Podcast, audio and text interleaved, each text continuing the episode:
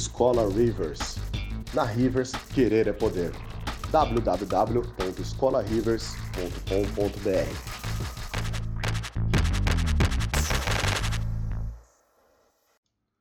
Sejam muito mais do que bem-vindos e bem-vindas a mais um podcast da Rivers. Antes de qualquer coisa, sigam a gente nas nossas redes sociais, como o Instagram e o Facebook. Pode encontrar simplesmente pelo nome de Escola Rivers. Muito obrigado e fiquem então com o seu podcast.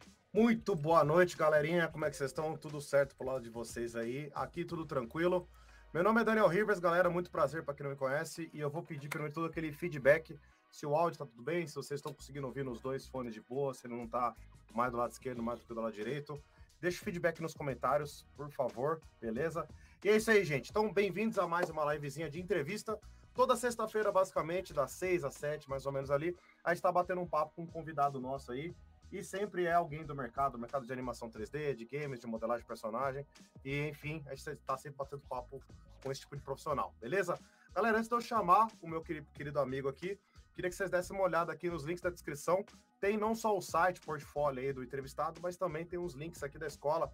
Tem o próprio site da escola, onde vocês podem ficar sabendo das maiores informações sobre os cursos em si. Também tem o nosso Spotify, o nosso podcast, onde todo esse bate-papo que a gente transforma em podcast, também sobe alguns outros tipos de reflexão lá também. O nosso próprio canal do YouTube, convido vocês a conhecer, conhecer eles, a gente tem, posta muito tutorial, uh, muita videoaula aqui sobre diversos assuntos pra, voltado para games, para rigging, para animação, para escultura de personagem, por aí vai. E temos também os links aí do, do Instagram e do Facebook, vale muito a pena vocês estarem conferindo para sempre estar de olho no que está rolando aqui na escola. Fechou, gente? Bom, gente, sem mais delonga, vou chamar meu convidado aqui. Quero que vocês recebam Alex Ferreira. Fala, queridão. Opa! E aí, Daniel? E aí, pessoal? Bem-vindo à live aí today, hoje. É, desculpa se às vezes eu confundi umas palavras. Acontece. Zero. É que você deve falar o tempo todo em inglês aí, né, cara? Então, troca, é, né? perde o costume. Né? Eu falei, bem-vindo à live today. Coloca uma, uma palavra em inglês já muda o cérebro. Já muda tudo. Cara, zero erro. Se eu acabar escorregando aí, não tem problema nenhum. Cara, vamos lá, mano. É, essa live aqui, gente, só lembrando que não só pra galera que tá aqui curtindo já, pra quem tá curtindo agora, deixa o like aí. Isso aqui depois fica offline, tá? O YouTube geralmente ele passa por um processo e depois ele deixa offline. Então, se você perdeu ou, ou precisa sair daqui a pouco, fica tranquilo que depois você pode estar tá conferido. Alex, é Alex ou Alex? Agora na gringa deve ser Alex. Né? Agora né? é. O que preferir, o que preferir. Alex Ferreira. Ferreira. Mano, Ferreira, pra quem... Ferreira, é, é foda, né, difícil, né, Nossa. Eu falo só Alex F. Alex F, boa.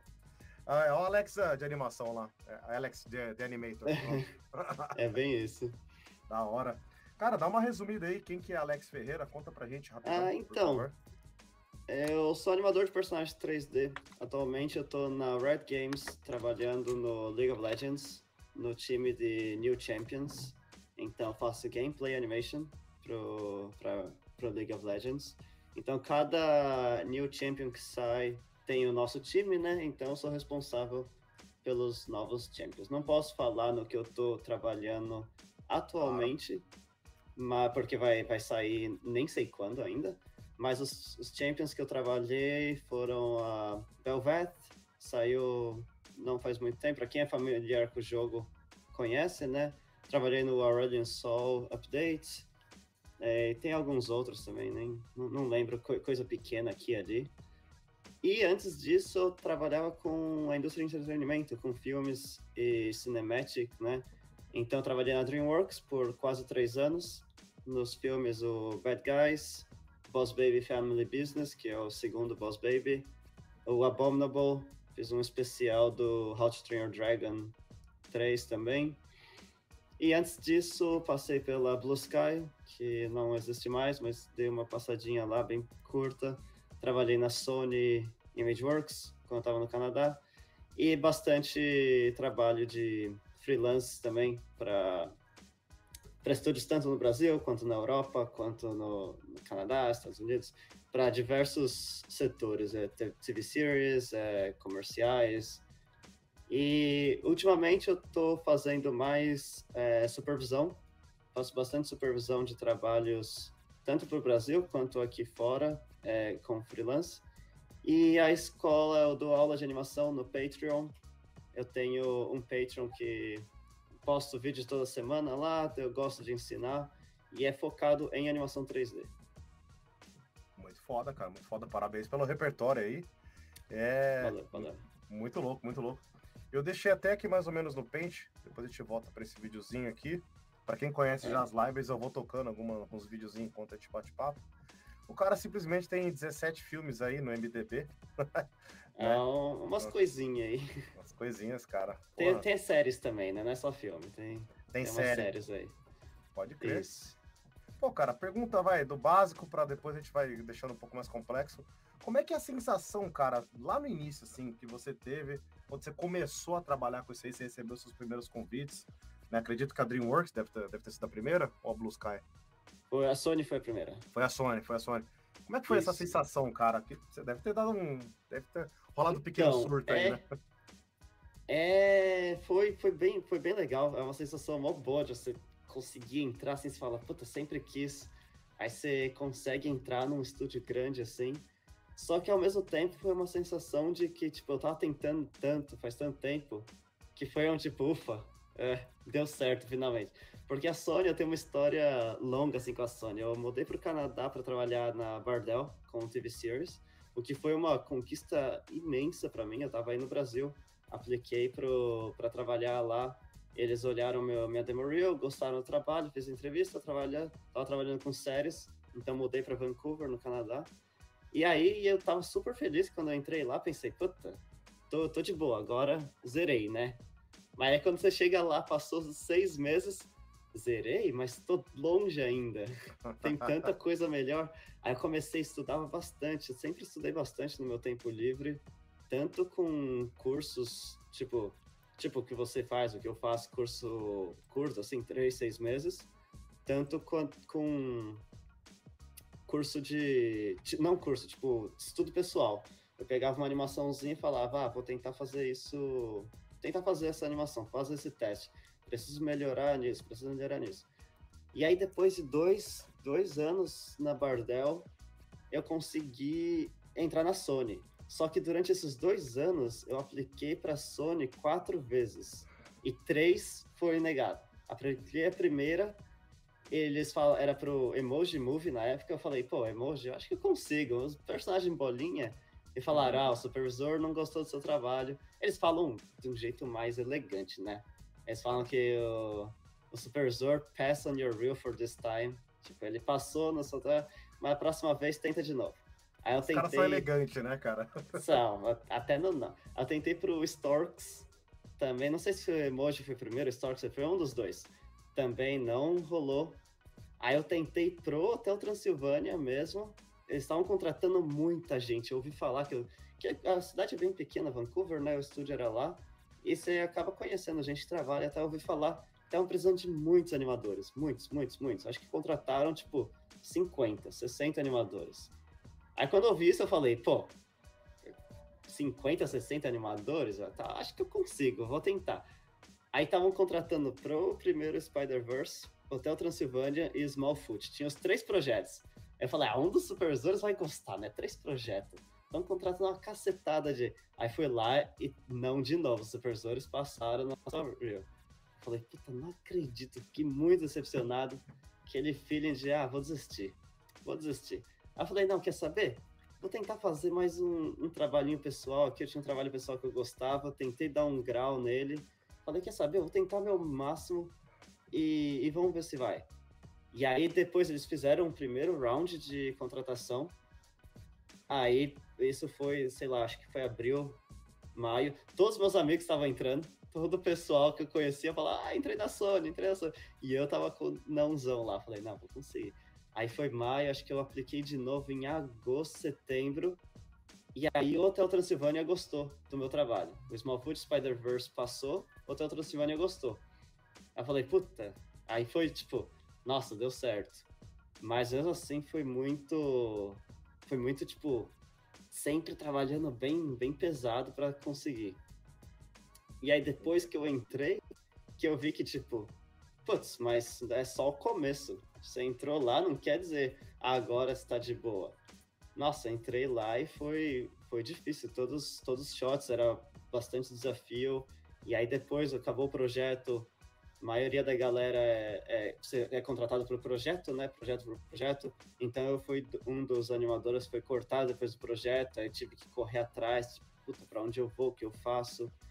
E, mas é sempre, sempre nessa. Não foi nunca fácil, é isso que eu quero dizer. Mas continuando tentando, no fim meio que rolou. Naquelas, mas rolou. Exemplo, exemplo de brasileiro, cara, insistência, da hora. Não, não desiste. Da hora. E, assim, teve algum network que te ajudou algum processo ou foi 100% sangue seu, cara? Na, na Bardell teve network, eu fiz Animation Mentor na época, muitos anos atrás. Acho que vai, vai fazer 10 anos já, inclusive. Fiz Animation Mentor, a gente fez bastante é, bastante conexão lá, né? Que é, a escola online na época não era tão famoso, então o pessoal criava mais uma comunidade e tal. Eu vim para a graduação do Animation Mentor, que foi nos Estados Unidos, foi a minha, minha primeira viagem, assim, tipo, para conhecer o pessoal, que eu realmente interagi com, com o povo internacional. E, e aí você acaba aqui fazendo uns amigos. E uma galera, assim, do Animation Mentor entrou, no, entrou na Sony, entrou na Bardell, entrou em outros estúdios e tal. E aí tinha uma amiga que estava na Bardell e falou: Ah, estão precisando de animador aqui. E eu apliquei para Bardell várias vezes. E aí ela mandou a demo reel dentro lá da Bardell pro supervisor e aí eu recebi a resposta. Então isso foi, tipo, foi o network 100%, porque eu mandei a mesma demo reel pelo site várias que vezes, ninguém olhou. Já a Sony, Blue Sky, DreamWorks, Riot, eu não conhecia ninguém e foi mandando pelo website mesmo. A Sony, eu fui no site deles, vi aquele e-mail que eu achei que ninguém ia ler, mandei lá e recebi a resposta. A, a Riot, inclusive, foi o mais insano, assim, para mim, porque eu vi a vaga aberta no LinkedIn e eu fiz o Easy Apply do LinkedIn, que já manda minha informação. Tipo, é três cliques e você manda. E, e aí eles responderam pelo, pela aplicação do LinkedIn mesmo. A DreamWorks também foi direto no e-mail, no, no site deles, postaram a vaga online, eu apliquei pelo site deles. Então, a primeira, na Bardell, foi indicação, mas essas empresas maiores, eu achei que foi um pouco mais justo, que eles acabaram olhando o meu trabalho, olhando meu resumo, olhando minha reel, e entraram em contato, não, não só ignoraram, né? Pode crer, pode crer. Animal, bom saber. Cara, e eu tenho uma. Eu costumo manter uma boa prática aqui na, nas entrevistas, quando tenho, eu recebo alguém aqui que tem curso, tem escola tal, pô, poder abrir o um espaço aqui para falar sobre, né? Que, cara, vamos, vamos nos unir aí, né, cara? Eu, não tenho muito preconceito com isso, não, cara. Então eu tô botando uns vídeos aqui, da, são trechos aqui da, de, de aula SUS. Para quem não sabe aí, galera, ele tem um canal do YouTube, eu tô jogando aqui no chat agora. Eu isso eu não tinha isso. colocado nos links da descrição. Fique à vontade, se inscrevam no canal dele aí, gente. E e legal que tem trechos aqui. Isso aqui é a melhor coisa para você ficar seguro para comprar um curso, para você né, assumir uma nova jornada, jornada é ver trecho da, da aula. Gostei muito que no começo aqui você fica analisando, cara. Não é só técnica, né, cara? É, é esse, esse monte de conceito que você passa no, no início, com certeza dá uma bagagem maravilhosa para o aluno ali, né? Então, cara, tô, tô abrindo espaço aqui. Fala um pouco sobre o seu curso, como que se trata. Então, eu eu não tenho uma escola, curso, assim. Eu, eu falo que é meio que hobby, né? Eu gosto de ensinar, eu gosto de dar aula. Então, isso aconteceu com um pessoal me procurando, querendo notes no, nos shots dele, né, de animação. Aí eu falei, ah, quer saber? Vou montar um negócio com, com um nomezinho legal, começar a gravar uns tutoriais e tal. E aí eu acabei fazendo mentoria one-on-one. -on -one. Então, é tipo, é, a pessoa entra em contato comigo, a gente faz um programa. Ah, eu posso fazer aula toda semana, ou a cada duas semanas, uma vez por mês. E aí a gente faz um programa do, ah, quero fazer um shot novo e eu tenho disponibilidade toda semana. Beleza, vamos fazer. E aí foi, começou com a mentoria one-on-one. -on -one. Aí, com isso, foi, eu tô fazendo faz mais, mais de dois anos já, quase três anos. E eu, eu criei o Patreon. O Patreon, acho, achei que foi muito maneiro, porque lá toda semana eu dou uma lecture, então tem uma aula toda segunda-feira tem uma aula e eu coloquei o preço acessível para todo mundo. É quem quiser, quem tiver interessado, o tier mais barato que você tem acesso a todos os vídeos, e tem mais de 100 vídeos, eu acho, é um dólar. E aí, conforme você vai, é, tipo, com mais interesse, ah, eu quero review no meu shot, aí tem um tier que são 9 dólares. Ah, eu quero aula one-on-one, aí tem um tier que é, que é mais caro, é 200 dólares. Você tem encontros duas vezes por mês tal. Então, cada tier tem um benefício, mas se você tá querendo só, tipo, ah, eu quero qualidade em conteúdo, vou assistir aulas.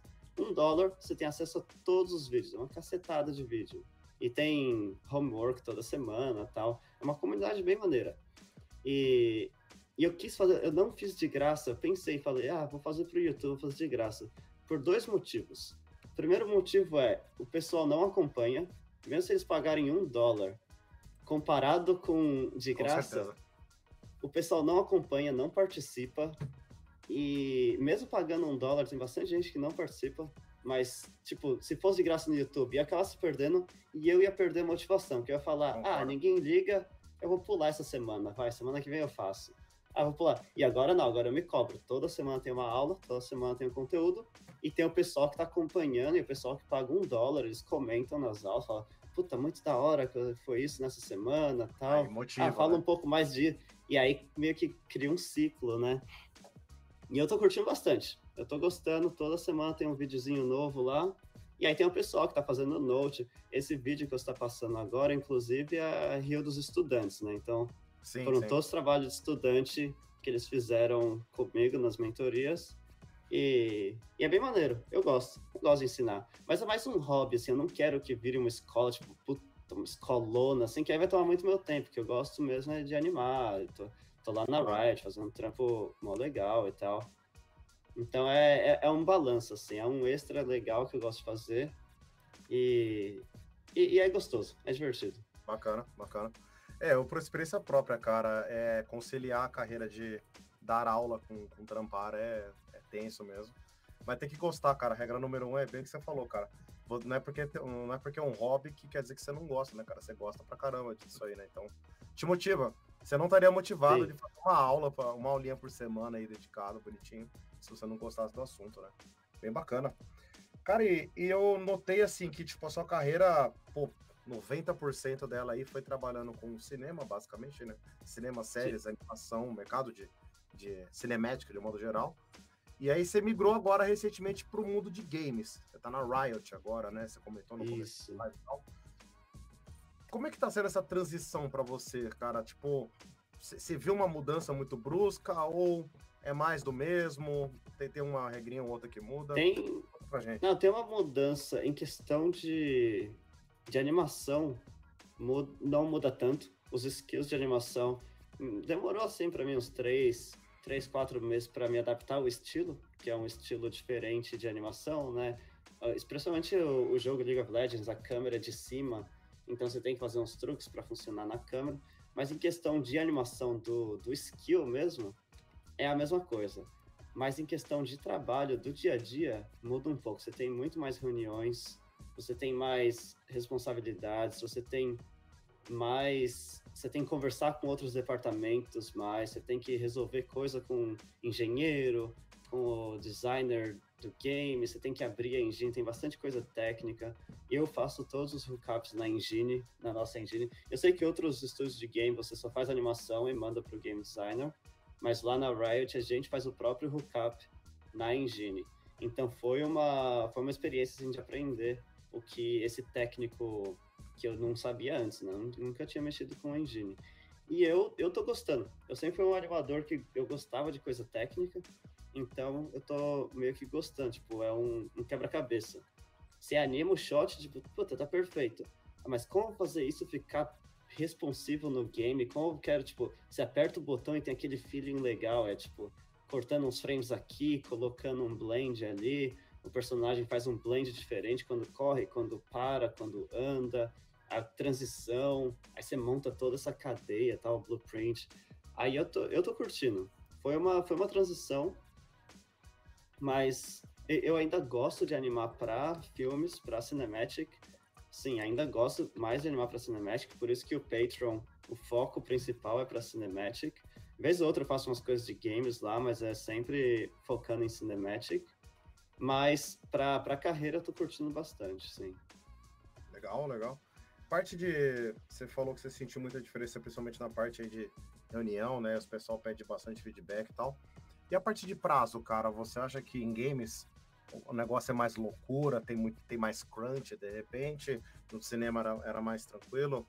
A parte de prazo, como é que é a diferença? Sim, então, depende da empresa. Eu só tenho a experiência da Riot, que é, é um caso muito à parte, assim, né? Porque a Riot só trabalha nos games. Eu tô trabalhando num game live, então não tem uma data de lançamento, não tem um big release, sempre tem os.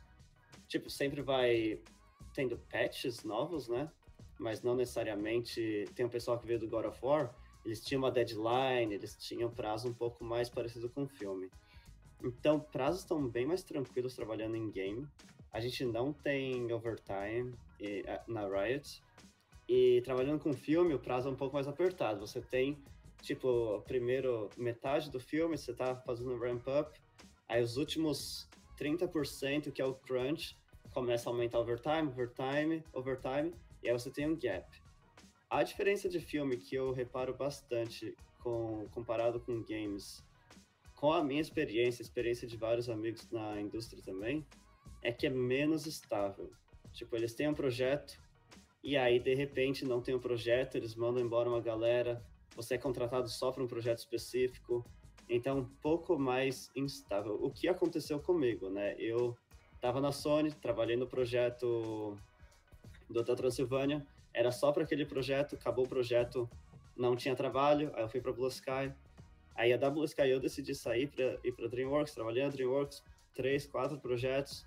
Aí, por uma mudança de, de calendário, um projeto foi adiado. Eles tiveram que mandar embora uma galera, tipo 15 animadores. E aí eu fui um desses que foi cortado. Eles falaram, não, mas depois você pode voltar tal. E, inclusive, até me chamaram de volta. Falaram, ah, a gente tá contratando de novo, se quiser. Em game já não tem mais tanto isso. É mais tipo, ah, você é um animador aqui da empresa. E, e eles cuidam bem, assim, pelo que eu percebi a não ser que você entre para um caso específico, ah, só vou ajudar nisso, mas é um pouco mais explícito, né? Tipo, você vai trabalhar só nisso e seu contrato acaba nesse dia e acabou, ou você vai trabalhar na empresa e você pode ficar de boa, que você vai continuar na, no, no time, né, de staff. Entendi. Entendi, entendi. Cara, é só um corte rápido porque você tinha falado antes. Você citou um termo técnico aí que me pegou um pouco. Eu e olha que eu conheço bastante termo técnico. Você falou você, que você monta o hookup direto, direto na engine, né? É, o que, que seria exatamente esse termo aí? Ah, é, isso, isso. Ah, não, foi mal. É quando você não tá, por exemplo, você fez a animação no Maya, aí você exporta, vou dar um exemplo na Unreal, que eu, que eu fiz uns exemplos. Você fez a animação no Maya, você exporta o FBX, e aí você vai na Unreal, e você vai lá, tipo, uh, o character is moving, no play idle animation. E, If it's moving, yes. Ah, uma máquina de estado. Animation. Uma máquina de estado. Isso. Tipo, você determina yeah, quando machine. a animação isso. toca. State machine. Isso. Isso, ah, isso. Tá. Aí, aí, a gente monta o, o, blueprint. Isso, tá, tá, até. É mais ou menos a mesma isso, coisa, é. Só muda, só, só muda a engine no caso, mas a regra é a mesma. Isso, isso, isso. Aí Pode a ver. gente, mas lá, que, que, nos outros games é o game designer que seta isso. Lá na Riot a gente que seta. Então, tipo, tá se Caraca. mexendo, vai pro Entendi. run do run parou de se mexer, vai pro idle. Faz aí o você coloca o blend do run to, mas aí a gente faz uma animação específica de blend run to hum. idle, aí a gente faz o hookup dessa, tipo. Ele pegando impulso às vezes, tal. Entendi. Isso. Aí tem que setar quando, quando que ele pode correr, quando, quando que ele tem que voltar. Você isso, tem tantos isso. segundos para parar a animação, pode crer. Aí é, é, é, mais simples que Unreal. A, a engine que a gente usa lá é bem. Como o jogo é bem ah. antigo, a engine é bem antiga, então não é tão robusta quanto a Unreal. Eu fiz uns testes na Unreal, é muito melhor, tem muita coisa maneira. Só que dá para fazer bastante coisa legal, tipo, ah, você fez o spell, você apertou kill, por exemplo, que é o, no, no jogo, você aperta o Q, aí fez o spell. Se você virar para direita, você faz uma animação que o personagem começa virando para direita, coloca isso no blend e ele começa a correr ainda olhando para esquerda. Aí você virou para esquerda, é outra animação, aí você faz um parametric. Então isso tudo a gente meio que. Isso você antes, tem, quando você trabalha com filme. Lógica. Não, isso, não tem isso.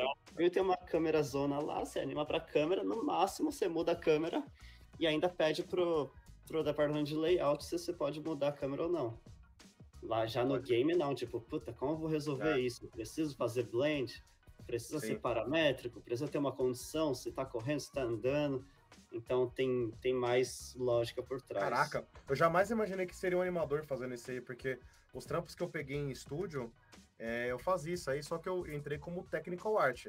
Então eu pegava o personagem, eu, minha, minha, minha, minha função lá era juntar o que todo mundo fez. Então o pessoal de textura, o pessoal de que fez o character, o pessoal que faz a animação, juntar tudo e eu monto lá. Então ficou uma pessoa encarregada de montar tudo na Unreal na época lá, né?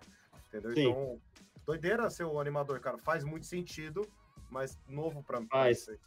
É, pra mim foi novo também, porque o, até o pessoal que trabalhou no God of War, tem dois animadores que vieram de lá, e eles trabalhando nesse último, no Ragnarok, e aí eles vieram pra Riot. Eles falaram, não, a gente recebe o arquivo, anima, e aí você quer testar em game, você manda pro game designer, e aí depois ele te manda o preview, fala, ah, não, não tá funcionando. Aí você muda, aí você manda pro game designer, ele te manda o preview. É um processo, é tipo mandar o render pra farm.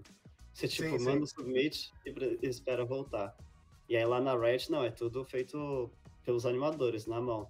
Por isso que o processo de entrevista deles é bem, bem chatinho, bem, punk, bem demorado. Bem imagina. Pô, doideira, cara. Bom, bom saber de como é que algumas empresas funcionam especificamente, né? E aí que eu Sim. sempre dou esse alerta para a galera, para aluno meu e tudo mais, que quando a gente está estudando pipeline para games e tal, tem aquele padrãozão que as empresas costumam chamar, mas sempre vai ter uma peculiaridade de uma empresa, que essa empresa vai pedir uma coisinha a mais. Pô, essa empresa aqui tem que ter uma noção de desenho, sei lá, um exemplo aqui. Então, então tem, tem umas. Não adianta só você estudar o, o geral. Mira numa empresa ali, tá ligado? E aí, de repente, Isso. começa a estudar o que, que eles estão pedindo em, em, particular ali, né? Doideira. Excelente saber disso aí, cara. É... Cara, o pessoal sempre acaba me perguntando. Eu vou confessar pra você que eu, eu não sou tão fã de ficar sabendo desse tipo de coisa, mas eu sei que o pessoal sempre pergunta, né? Que eu não ligo muito, que é software. Que para mim, só pra você entender por que eu não sou fã, que eu não sou apegado a software, tá ligado? Eu já, mano, eu já pulei do, do Max pro Cinema 4D, pro Maya, pro Blender, então eu tô tão calejado de mudar de software que eu beleza, empresa tal que é tal, então vamos pro tal lá, tá ligado? Enfim, é. como o pessoal se pergunta, cara, que softwares que você não, usa, é, cara? É uma boa. Eu, eu, sou igual você também, eu não ligo pra software. Eu comecei no Max, pulei pro Maya, porque o padrão da indústria pra animação é Maya. Maya. E. Só que aí você, tipo, entra na DreamWorks, eles têm o software deles pra animar, que é o Primo. Aí você tem que aprender tudo de novo. Então, já, já mexi no Blender, já mexi. Eu lembro que eu peguei um trabalho também em Montreal na época. Quem tava vendo a Rio aí, aqueles ursos mexendo. É, e era no XSI. Nossa. Era no Nossa, XSI. Já eu era, morreu. lá, eu nem sabia. Eu, eu peguei o trabalho e, pá, fechou, fechou. E era na época que não era online e tal. Eu cheguei lá no estúdio, aí eu falei, ah, mas tem problema aqui no XSI? Eu fiz aquela cara de quem, não, sem problema nenhum. Preciso Passei a noite lendo sobre o XSI. Mas, é, para animação, o software realmente não interfere. A gente usa o Maya, o padrão da indústria ainda é Maya. Blender está começando a crescer um pouco, mas em empresa grande, o Blender ainda é um problema por questão de segurança, porque como é open source, é difícil para eles implementarem na pipeline deles e ter, terem updates. Então, quando eles implementam, é tipo uma versão antiga e aí sai um update do Blender. É um puta trabalho eles implementarem de novo por questão de segurança. Então, a maioria das empresas usam Maya. Blue Sky usava Maya, Sony usa Maya, usava Maya na época que eu estava lá. Acredito que ainda usa Maya. O DreamWorks tem o software deles, Pixar tem o software deles. É o Presto, a, né? a Riot é o Presto na Pixar e a Riot usa Maya também. Engine tem a engine própria do League. Eu sei que em projetos de R&D eles usam Unity e Unreal. É, eles até anunciaram isso, não é nenhum segredo. Abriu, São né? Os engines que estão dominando no mercado, né? Eu recomendo, se você está trabalhando com games e tal, aprender uma das duas, se não até as duas, né? A Unreal está crescendo bastante, mas depende do seu foco. Unity é melhor para uhum. tipos de, de jogos. É, eu tô querendo aprender mais Unreal, eu até peguei para aprender. É um puta trabalho também. Vê, vê uns vídeos aqui do canal. um, um, um, inscrito novo. Aê, mano. É. Mas Galera, aí questão de outros softwares que eu vejo andando por lá, ZBrush tá por lá, Substance Painter, eu vejo Substance Designer, que mais? Designer. Puta, os, os, os padrão, padrões mesmo. Pacote Adobe, todo Sempre, mundo né? tem também. Photoshop nunca sai de moda. É, eu vejo os concept designers lá, é tudo Photoshop. Aí eu acho que o pessoal usa Procreate também no iPad, mas na, na maioria. E eu acho que é isso, não tem. Pra animação não tem muito segredo o software, não. Pode crer, bom saber. Galera, como a gente tá falando aí sobre esses pipelines, Alex, vou pedir um minutinho aqui só.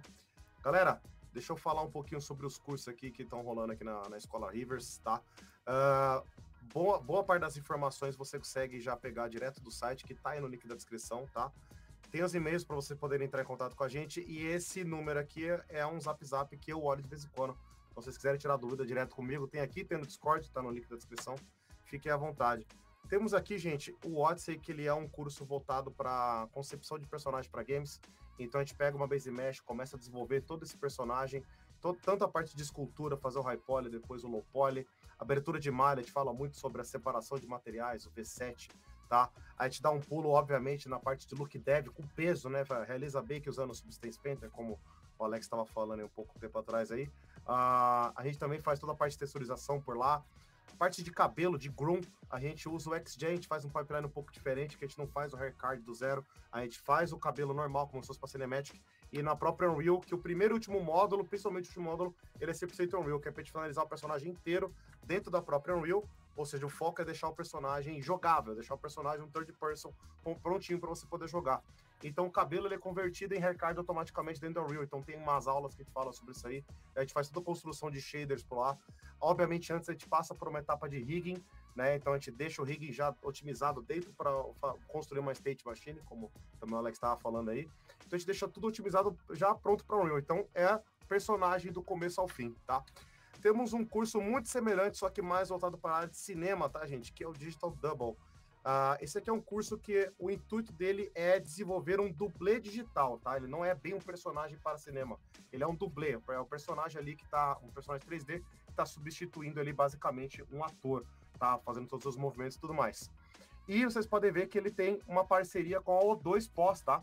Então os melhores alunos, não é nem que eles vão estar tá concorrendo, eles já vão estar tá passando por um processo seletivo para trabalhar no dois pós. Então, esse curso dura seis meses. Então, é seis meses de treinamento com a gente. E depois disso aí, seis meses de treinamento com a própria O2, já pegando trampo, já aprendendo um pouco de, de composição no próprio Nuke, beleza? Esse curso usa muito Blender, então é, um, é uma didática super fácil.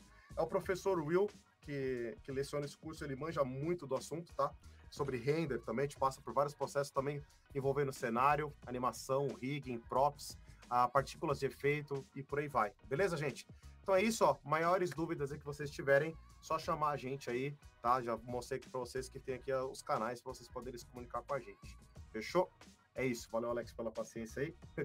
Vamos lá. Falando aqui, como eu tava falando de, de curso aqui, tá aproveitando essa onda, é... que estudos, assim, você diria que é, assim, extremamente necessário? Assim, o cara que tá começando agora e, de repente, o camarada, ele tá sem grana, ele vai ter que se basear em alguns tutoriais do YouTube mesmo, por enquanto, e depois, quando ele tiver grana, ele se matricula algum curso. Muito promete no seu aí, já tô puxando jabá para amigo aqui. É... Mas de cara, assim, cara, que estudo assim você fala é primordial, cara. Você não consegue pular toda a sua, sua carreira sem estudar isso aqui. É, é engraçado, porque eu acho que o principal é o inglês.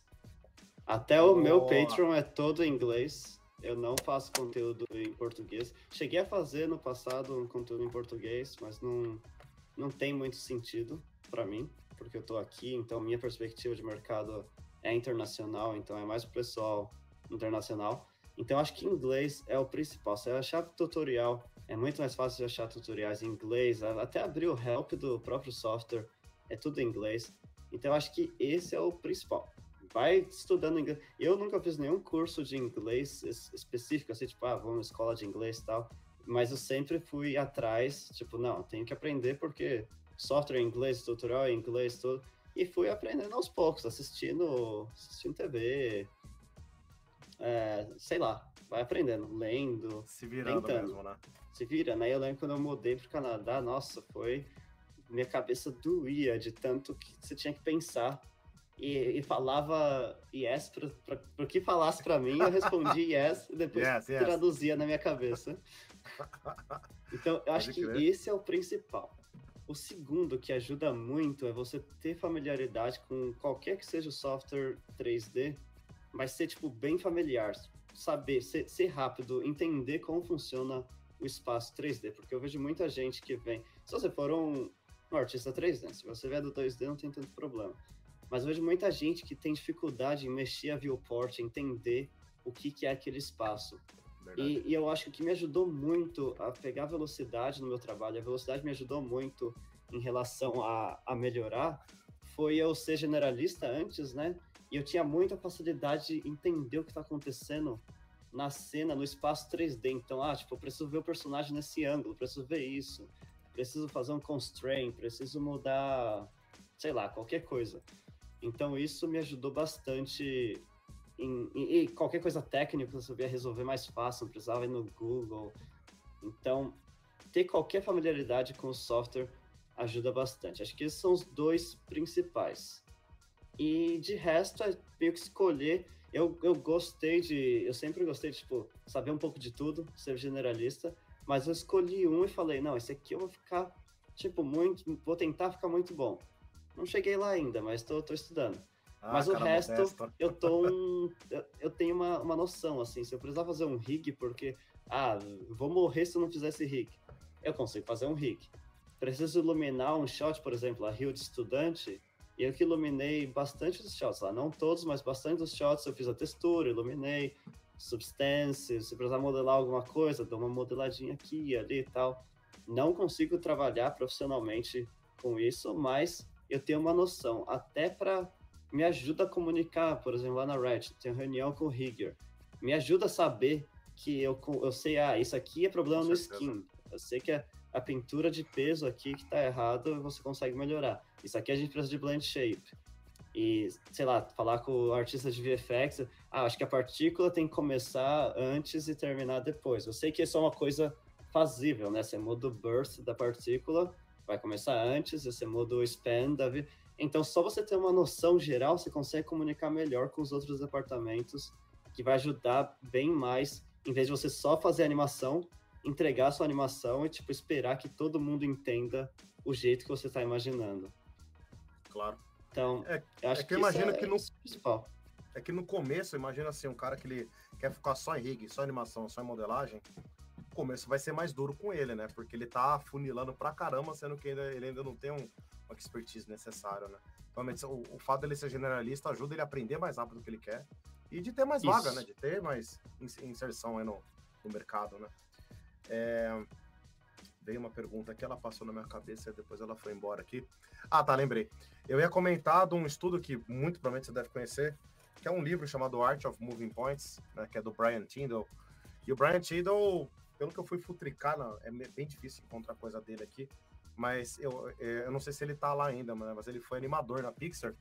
E no livro dele ele comenta muito, né, que praticamente esse Art of Moving Points foi quase uma tese científica dele lá, falando da arte da retopologia, né? E na verdade ele é animador. Sim. Só que de animação ele, ele pegava modelo que não tava do jeito que ele achava ideal para começar a animar. Então ele começou a, a, pegar um pouco da área de rigging. E quando ele começou a pegar um rig legal, ele começou a ter problema com a topologia. Então ele foi dando os passos para trás, aí hoje em dia, uh, hoje em dia, né? O, da época que ele escreveu o livro ali, ele tava pegando os, os três, as três partes, cara. Deixa que eu cuido da topologia, eu rigo e eu animo. para eu ter certeza que o modelo tá do jeito que eu gosto, né? Então, isso que você falou caiu perfeito, assim, no, no que o, esse próprio cara da Pixar isso. falou, né? Eu acredito que você tem que escolher um, né? Tipo, não, eu quero ser animador. Escolhe a animação, mas não ignora os outros, né? Esse é o maior problema, o pessoal. Ah, não, eu sou animador, então resolve isso. Esperando que todo mundo resolver todos os problemas.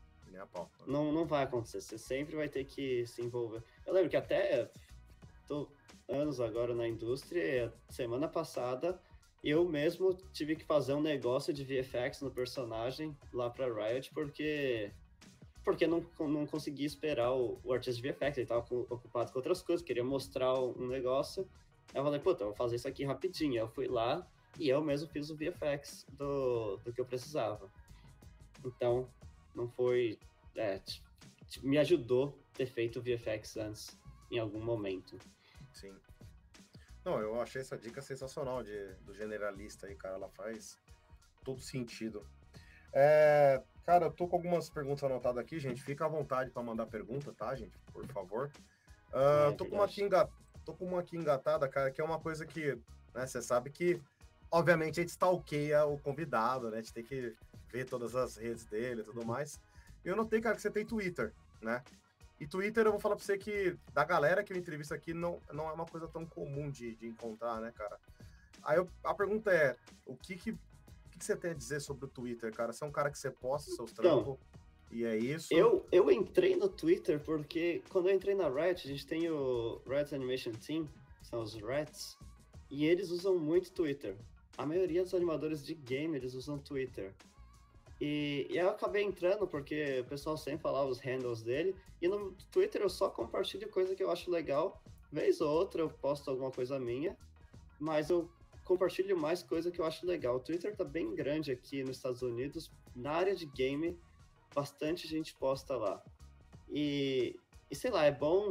Eu tô meio por trás, que também não, não tenho TikTok ainda. Eu vejo bastante gente colocando animação no TikTok, fazendo tendo mais exposição, né? E YouTube também, meu YouTube tá mega desatualizado, dá, um, dá muito trabalho fazer vídeo. Eu sei. Você sabe bem. Então, então meio que todas as redes sociais ajudam, né? Se você quiser mostrar o seu trabalho, vale a pena ver, tipo, ArtStation não tem, eu acho que o ArtStation também é super importante você ter. Então, sei lá, eu, eu, eu, tento usar. O que eu uso mais mesmo é o Instagram para compartilhar as coisas lá.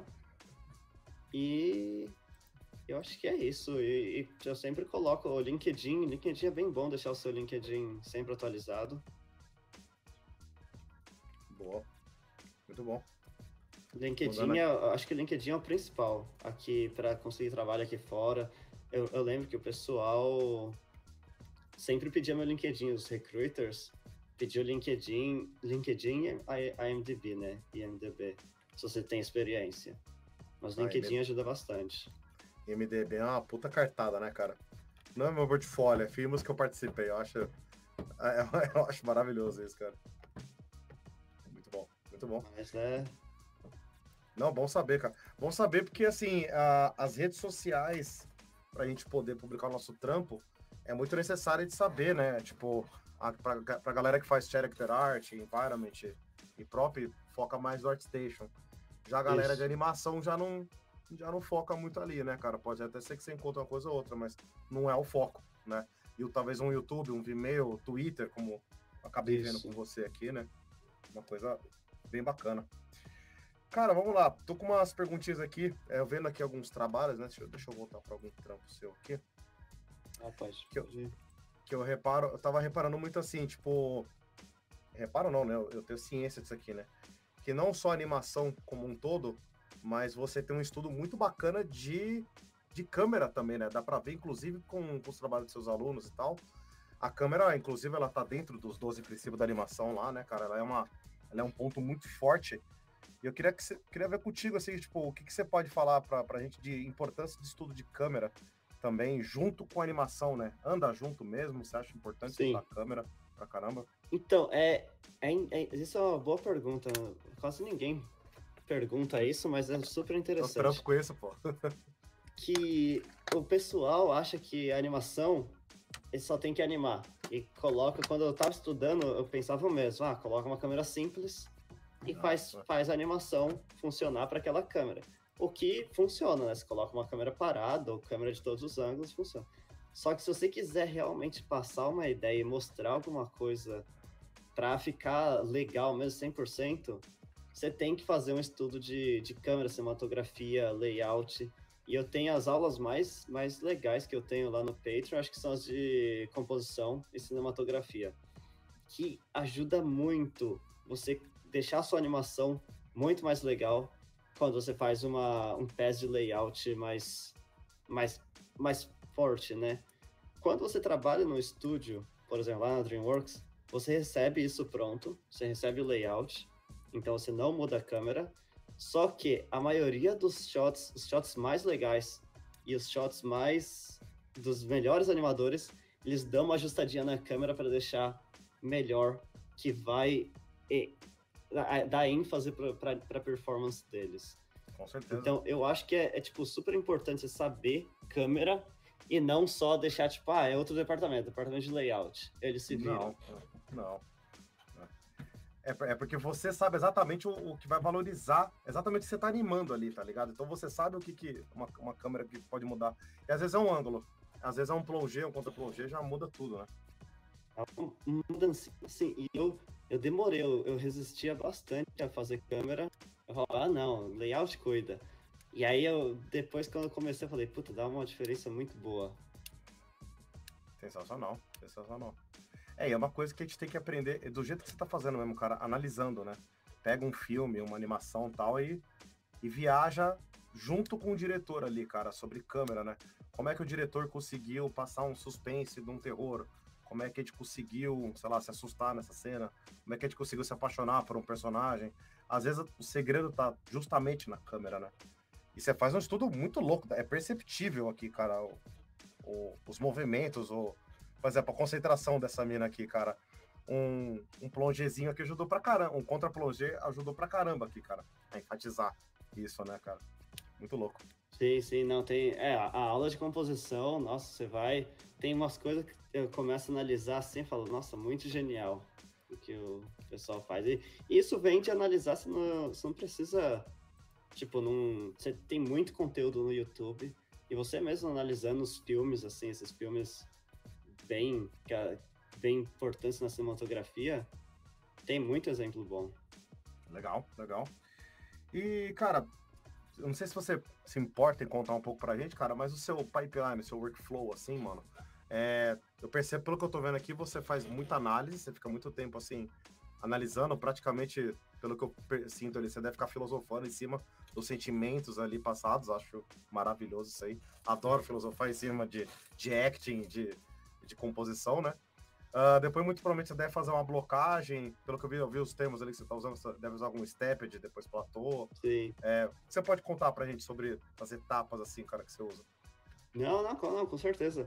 Eu. Então, você pega uma task, né? Eles te passam uma task, normalmente é, uma, é um shot, uma sequência de shots, que tem só o personagem na pose T e o diálogo. Quando você está trabalhando com filme, né? Game, eu falo sobre game depois. Aí tem o personagem T e o diálogo, e tem um move do lado que é o layout, que é um personagem proxy temporário que só está se mexendo de acordo com o movimento de câmera quando tem movimento de câmera. Então, com isso, você pega um kickoff do diretor, o diretor fala: Ah, nesse shot tem que estar tá triste. Tá triste porque tá tocando guitarra, meio triste, tocando violão, triste, cantando. Aí, beleza, você pega isso, você volta para sua mesa. Aí, o que eu gosto de fazer, o meu workflow é: eu ouço áudio várias vezes, várias vezes, tipo, por uma hora, é um áudio de 10 segundos. Eu fico com ele no repeat até eu decorar, realmente conseguir reparar todos os. Ah, tipo, ah, tá respirando aqui. Aqui falou e deu uma pausa. Deu uma pausa, deu uma respirada. Parece que, parece que respirou pela boca. Então eu tento começar a analisar essas nuances, né? Aí eu vou para a sala de referência, que é onde você, você tem uma sala assim, que tem os props, tem um tripé, você coloca a câmera lá, e se você estiver em casa, eu fiz isso muitas vezes em casa também, coloca um tripé, coloca a câmera lá, e eu começo a tentar explorar as ideias do, do acting do, do personagem nessa fala, tipo, ah, tá, tá triste, porque tá pensando, aí, vamos... aí começa, aí tá falando alguma coisa, tá falando, falando, hum, Aí filmei referência, normalmente eu filmo vários, se, se é tipo 10 segundos, tem 5 minutos de referência. É uma cacetada de referência, tem umas 50 versões diferentes. Aí eu volto para minha mesa, vou lá no, no Premiere ou no After Effects, o que você preferir, Premiere. E aí eu começo a cortar o que eu gosto. Tipo, ah, eu gostei desse aqui, esse aqui tá meio estranho, gostei desse aqui, esse aqui tá meio estranho. Eu sei que é meio subjetivo falar, ah, gostei, é porque você gostou. Mas aí vai do seu, o que você você tá esperando para aquele shot você de tá acordo com... Você tá apostando que isso. o seu gosto, as pessoas vão sempre simpatizar com o seu gosto, né? Isso, isso. É, exato, né? Se você entendeu, ah, acho que isso aqui vai funcionar tal. Aí beleza. Aí eu tenho essa referência, aí eu vou no. Então, olha quanto tempo passou que eu nem encostei no rig ainda. Sensacional. Tô só. Ah, tem gente que faz os desenhos também. Eu não sou um bom artista 2D, então eu não faço desenho, então só uso mais referência. Se algum movimento que eu não consigo fazer, tipo parkour, alguma coisa mecânica, sei lá, caindo, caindo da escada, alguma coisa assim, tento achar no YouTube. Se, se não achei nenhuma referência, aí começa a vir da criatividade, né? Você começa a fazer Um sobre, tipo, mesmo, né? Da, da imaginação. Aí, beleza, fiz a referência, começo a colocar as poses principais. Tipo, eu tento resumir os shots a 10 segundos em 3, 4 poses, que são o principal. Tipo, se eu der play e eu ver isso como se fosse um gibi, você vê o, o balãozinho lá, você viu essas poses, ah, beleza, isso aqui tá acontecendo, eu consigo entender tudo. As keys, né? Seria. E as, que- as golden poses, né, que eles chamam. E essas poses demoram um bom tempo. Eu faço ela uma vez, aí eu refaço, aí eu faço de novo, refaço de novo, faço de novo, eu tenho seis opções da mesma pose. Aí eu vou lá, vou lá, tipo, ah, gostei um pouco dessa aqui, um pouco dessa aqui. Faço uma outra versão que é um pouco dessa aqui, um pouco dessa aí. Aí beleza, achei a pose principal, deleto todas as outras, tenho a prima- minha primeira pose. Aí eu faço uma segunda pose, terceira pose, quarta pose, Aí beleza, eu tenho lá a pose. Aí isso é toda a minha parte de pré-produção. Isso é o que mais demora pra mim. Tipo, 40% do trabalho é aí. Aí depois, beleza, eu mostro pro meu supervisor, mostro pro, pro, pro lead e tal. Ah, beleza, tá legal, gostei. Aí eu vou começo a fazer o breakdown, que é um blocking plus. Aí eu começo a colocar bastante poses, tipo, ah, se, por exemplo, eu tenho essa pose aqui que tá olhando pra cá. Essa pose aqui tá olhando pra cá. Eu não vou colocar só uma aqui no meio, eu vou colocar, tipo, dando pra entender todo o movimento, tá? Vai fazer um arco assim, depois vai voltar. Eu coloco várias poses aqui, ainda em step, então ele vai pular de uma pose pra outra a cada dois frames, três frames, quatro frames, no máximo. Não deixo nada em ones, porque em ones vai ser o próximo passo quando a gente vai É. começar o polish, né? Então, aí eu vou, faço esse pass. Com esse pass, para quem eu mostrar, tem que parecer bem próximo pro que vai ser o final. Tá, vai ter que estar, tipo, se alguém ver aquilo e entender, tipo, ah, gostei, vai pro polish, eles sabem o que eles vão esperar. Eu não deixo nada, tipo, ah, eu, eu consigo ver, mas eu acho que vai ficar um pouco melhor. Não, eles já sabem 100%, tipo, ah, consigo ver tudo que tá acontecendo aqui. Aí, beleza, gostaram, vai pro polish? Aí é quando você começa só massagear as curvas, né? Ah, vou favorecer aqui, vou dar um pouco mais de overlap, deixa tudo Massagear as bem curvas. bonitinho, bem Adorei. é, que a gente fala, traduzindo as expressões fica, fica engraçado. Ficou muito bom, cara. Mas, mas aí é quando você vai, vai deixando tudo bonitinho, tudo polidinho, o dedo fazendo, o dedo cada um mexe em frame diferente, fazendo umas curvinhas. Até, até esse momento, os dedos estavam tipo, era só isso aqui, né? Tu- Sim. Tudo em step. Aí agora eles estão todos bonitinhos, então aí é quando demora um pouco mais de tempo, porque são muitos controladores. Você chega nesses filmes, você não usa todos os controladores, mas tipo, 3.500, 4.000 controladores Tá fácil. maluco. Nossa. Fácil, fácil, fácil. É, é muito, muita, muita coisa. Mas você vai usar só os principais, né? Então, o meu bloco principal eu uso tipo 15 controladores: cabeça, pescoço, chest, hips, COD, braço, outro braço, perna. Já era. Às vezes, e uma, uma pose de dedo. Uma ou duas. No máximo. Aí quando você vai no polish final, aí você tem sobrancelha, cada um da sobrancelha, fazer o shape certinho, olho.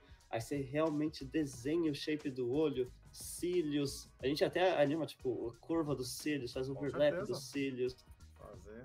Legal. dente, língua, tudo, tudo, tudo. Aí demora mais tempo, né? Porque você tem muito mais controladores para mexer. Só que a diferença que é o que eu mostro em um dos vídeos que você tava até passando é do do passo 3, que é o spline pro polish final, não tem praticamente diferença nenhuma a não ser, tipo, tá melhor. Você consegue assistir os dois e falar, ah, esse aqui tá bem melhor. Só que você entende exatamente a mesma coisa, não tem nenhuma diferença brusca. Já do primeiro pass pro segundo pass, tem uma diferença bem brusca, tipo, ah, isso aqui é a ideia inicial, ah, agora eu entendo que o movimento é assim. E, e aí é basicamente isso aí.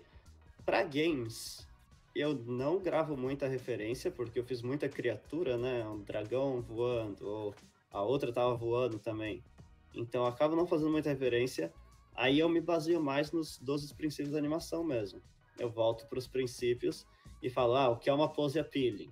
Penso em design, penso em curva, penso em linha de ação, penso em silhueta, penso em complexo versus simples. E aí eu começo a fazer as poses dentro do Maya o mesmo workflow, só que eu pulo a parte de, de uma referência e tal, e eu penso nisso dentro do Maya.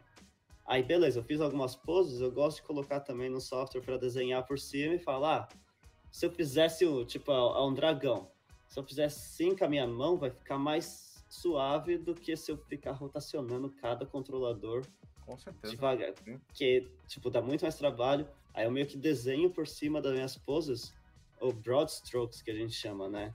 Que é só para deixar bem, bem fluida a animação. E aí, o, o, o resto do processo é o mesmo. Maravilha, maravilha. Cara, como a gente tá chegando no finalzinho aqui, faltando quatro minutinhos para sete, ia pedir aquela, pô, aquela dica que é uma voadora no, com os dois pés no peito pra é. galera aí, cara. Eu sei que você já mandou várias maravilhosas, mas se tiver aquela saideira aí, maravilhosa. Aquela dica Putz, a, a dica para mim, o que foi principal foi. Ah, meio que não desistir. É, é meio clichê, mas demora, é um negócio demorado. Eu acho que não desistir é o principal. Eu vejo muita gente, agora que eu tô, tô ensinando também, tenho bastante aluno, e eu vejo que muitos deles têm potencial, só que eles não continuam. Eu sei que vida acontece e tal, mas muita gente acaba que ah, não é para mim, e eles meio que param, param de, de continuar se, se puxando. Eles vão, estuda, estuda, estuda, estuda, tipo, ah, puta, isso não é para mim. E aí eles chegam numa linha reta. Em vez de falar, não, isso, isso, isso não é para mim, mas eu vou continuar estudando e vou, vou chegar mais para cima. Eu acho que isso foi o principal para mim, que eu cheguei num ponto onde eu tava com um trabalho legal lá na Bardel, e tava com re rejeitado da Sony várias vezes. E eu tava quase no ponto de tipo, puta, beleza, eu vou ficar aqui e tô de boa aqui o trabalho, eles não vão me mandar embora, porque tem vários projetos. E eu tô. Tá, tá legal, não tem porquê, tô me matando aqui, perdendo muito tempo fazendo trabalho pessoal tal. E eu poderia muito bem só, tipo, ficar por lá e ver o que acontece depois, né? Aí falei, não, não, vou, vou puxar mesmo, vou tentar dar um gás que eu acho que eu acho que ainda dá para dá para melhorar. E aí foi com isso que eu acabei e sempre com essa mentalidade, né? Acho que isso é o principal e, e também não insistir se você tá vendo que não vai dar certo em algum projeto, em alguma animação. Eu desisti de várias animações também. Não tem medo de, tipo, jogar fora e começar uma nova. Não, não fica se sentindo. É, ah, alguém perguntou aqui, tem idade para começar? Não. Não tem idade para começar. Eu vejo gente começando bem, bem cedo, 15, 16 anos, e eu vejo gente começando com 40 anos e também então depende, tem gente que começa com 40 anos, eles têm mais experiência, então eles fazem as coisas mais rápido. Gente começando com 16, 17 anos tem mais agilidade em tecnologia, faz umas coisas mais rápido, mas processo, para falar a verdade, vai ser o mesmo. Justíssimo. E eu vejo muita gente começando. Tem, isso é uma pergunta que eu recebi várias vezes já. Tipo, ah, eu tenho 35 anos, tenho 40 anos. Você acha que eu vou conseguir? Ou é, tá muito tarde para mim? Eu falo, não, nada a ver. Tipo, o que eles vão ver é sua animação e se você se você consegue fazer, não, não vão ver a idade, né? Como, como qualquer outro trabalho. Não é um trabalho de gente jovem. É tipo, você consegue entregar um dos melhores animadores que eu conheci de todos. Ele era bem mais velho, ele tinha 60 anos, eu acho que é. Ele veio do 2D, mas ele migrou para o 3D. E ele era um dos melhores animadores 3D lá da DreamWorks. E é um gênio. Então, tipo, ele tem muita experiência, claro. Mas não quer dizer que, tipo, ah, ele ficou velho, ficou no 2D e não se acostumou. Não, ele fazia mais rápido que eu e eu era bem jovem quando entrei lá na DreamWorks, ele fazia mais rápido que eu, muito melhor, E, e de boa, assim, não tem, não tem idade. Excelente, excelente. Foi, eu pedi uma dica, o cara entregou duas maravilhosas aí, cara. É veio, aí. veio uma de bônus aqui com a pergunta. veio uma de bônus. maravilhoso, maravilhoso. Cara, é isso. Por hoje é isso. Agradeço de coração aí você ter dedicado um tempinho para fazer essa entrevista. Nada, foi soltar umas dicas, hein? É isso aí. Tá convidado para um, um, futuro talk aí também? A gente pode marcar um segundo Vamos. Daqui, daqui a um tempo aí, quando lançar mais Vamos, eu faço alguma, faço alguma demo, abro o Mai aqui, a gente faz alguma coisa junto. Ah, é da hora. Anima. Aí eu curto. Eu acho da hora. É. Fechou. É legal, fechou. eu gosto de fazer também. Maravilha. Galera, é isso. Muito obrigado para quem chegou até aqui. Para quem não chegou também, o vídeo vai ficar offline, tá? Deixa o like, se inscreve. Não esquece de clicar aí no linkzinho da descrição que tem o site dele, se vocês quiserem aí. Você deu, para ver que é um preço acessível até pro brasileiro, que um dólar, pô, gente, tá cinco conto, mano. Na moral, vale muito a pena. Acho que o Patreon converte para sete reais. Mas, pô, ah, sete reais por mês. Tá ótimo, pô. Para um conteúdo maravilhoso desse aí, vale muito a pena. Até eu vou ser nosso ver. Muito foda. E é isso aí, gente. Se inscreve aqui no nosso canal também. E é isso. Vejo vocês semana que vem. Semana que vem a live não é de sexta, tá? Vai ser sábado, duas horas da tarde, se eu não me engano. Tá lá no Instagram. Fechou, gente? É isso. Boa. Alex, bom final de semana para você. Valeu. Muito obrigado. Falou. Valeu, pessoal Valeu. que assistiu.